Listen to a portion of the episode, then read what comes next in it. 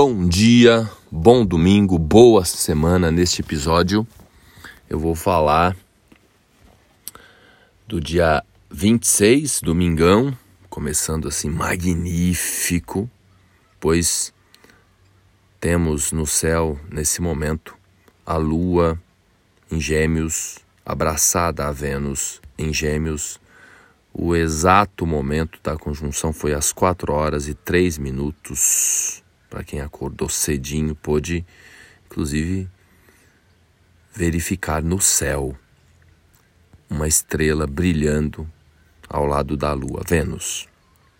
E ainda com um sextil, um aspecto positivo com Júpiter. Então eu vou falar da semana do dia 26, domingo, hoje, até o dia 2. Uma semana inspiradora. Uma semana em que a gente tem a oportunidade de se conectar com ideais elevados. E também temos a possibilidade de estabelecer planos de conquista, de realização. Pois na segunda-feira, a gente já começa a sentir no domingo, domingo é o primeiro dia da semana. O ideal seria a gente começar a trabalhar no domingo e aí descansar no sábado.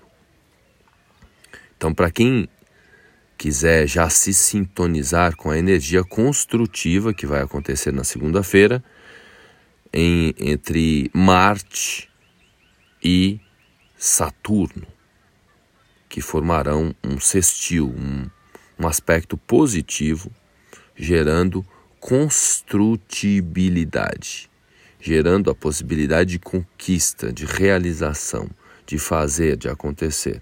Inclusive porque na segunda-feira, ou melhor, na terça-feira, que é dia de Marte, a gente vai ter aí a lua nova.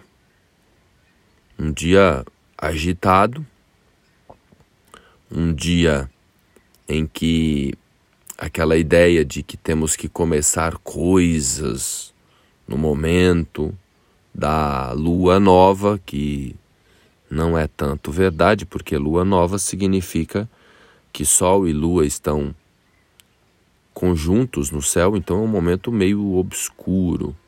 Então, um dia mais agitado, um dia mais confuso, um dia de falta de clareza. A lua vai ingressar em Câncer logo cedo, um dia de mais instabilidade. Lembrando que o mês Câncer, esse mês Câncer principalmente, é um mês de muita instabilidade, pois temos que lembrar que a Lua é instável e a Lua rege Câncer. Então a Lua muda de fases quatro vezes, troca de signo a cada dois dias e meio. É aquela velha expressão quando a gente diz a pessoa é de Lua ou seja, ela varia muito, muda muito. Então é um mês de muita mudança, de muita mutabilidade, de muita instabilidade, de muito, muito enfesamento, como eu coloquei aí no último post do Instagram. Ou seja, a gente está muito enfesado, cheio de fezes, pois câncer mexe com os intestinos, com com o nosso, nosso processo nutritivo. Então, se a gente está com desconforto abdominal, a gente fica irritado, a gente fica enfesado. A terça-feira é um dia mais assim caloroso. Na quarta-feira, já mais tranquilos, a gente tem o apogeu da lua, é a lua no seu lugar mais confortável depois do encontro com o sol que aí não, o encontro com o Sol não é uma coisa muito favorável para a Lua. Então não é uma coisa tão assim favorável para as nossas emoções ou para as iniciativas. O ideal é a gente esperar um pouco depois que a Lua começa a crescer para a gente arregaçar as mangas. Então é um período mais introspectivo. Já na quarta-feira, a gente tem uma fluência maior, uma possibilidade de conexão maior inclusive pelo fato de que Vênus forma um aspecto bem bacana com Júpiter, um sextil, E aí a gente pode iniciar a renovação e dar continuidade na quinta-feira, em que inclusive a Lua vai ingressar em Leão, amplificando as nossas possibilidades de colocar em prática os nossos ideais, os nossos sonhos e estabelecer planos de, de conquista de um novo patamar. Nesse dia, a lua vai ficar, na quinta-feira, vai ficar vazia no curso, um, um, um bom período para quem acompanha a astrologia tradicional será a partir das 15 horas e 16 minutos, né? E para quem é da astrologia moderna, a partir das 17 horas são os últimos aspectos da Lua com Marte e Plutão, respectivamente. E sempre que os últimos aspectos são com planetas mais desafiantes, no caso Marte e Plutão, a energia ela entra em mais ebulição, que é o que vai acontecer no restante da semana. Então, uma semana em que a gente tem o começo da semana mais expansivo, mais idealista, com mais possibilidades de expandir a consciência, de se conectar com planos elevados. E quando a energia for caminhando para o meio da semana e para o final da semana, a gente vai começar a sentir um pouco mais as instabilidades, pois temos que lembrar que a Lua troca de signo a cada dois dias e meio. E no mês Câncer há esses altos e baixos, principalmente nesse período, nesse ano, em que os altos e baixos ficam realmente muitos altos e muitos baixos.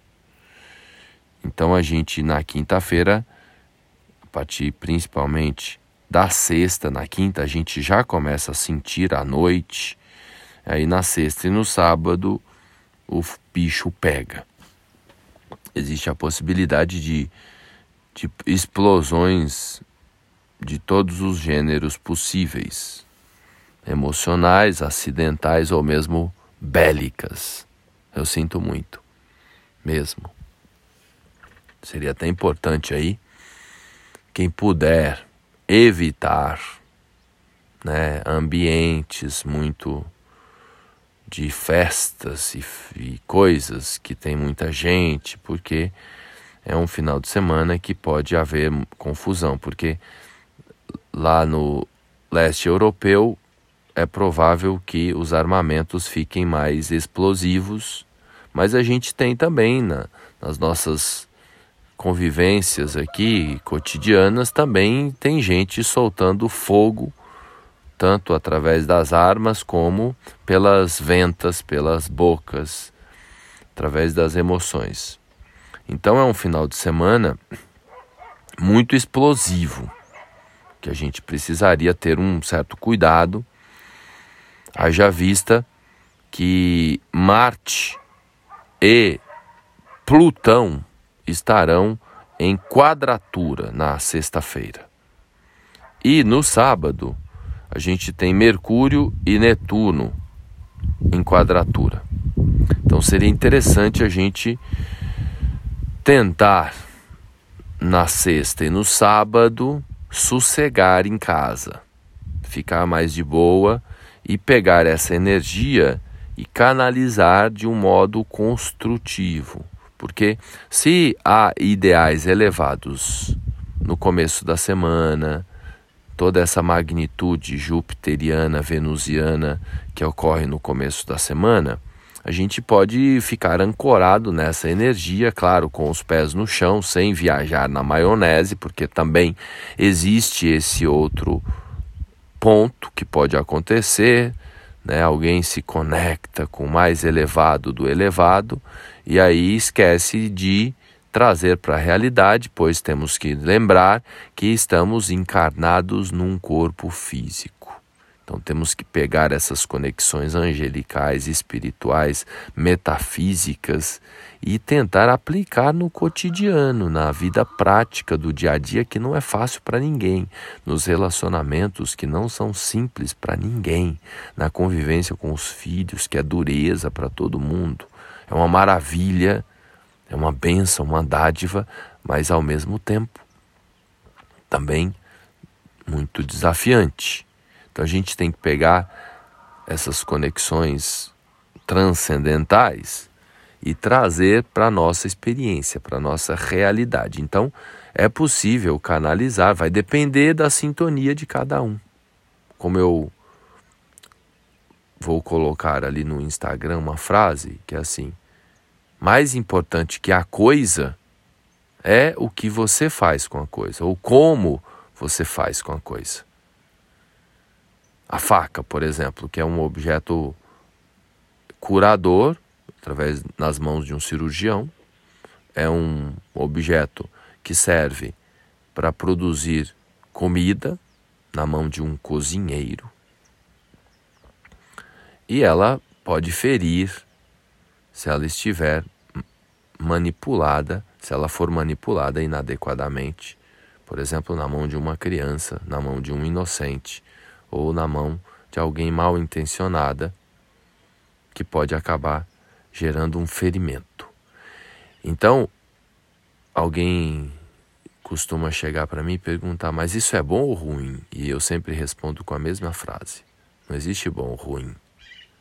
E na maioria das vezes eu digo para a pessoa: "Você já sabe disso, porque a gente já sabe." Porque vai depender do uso.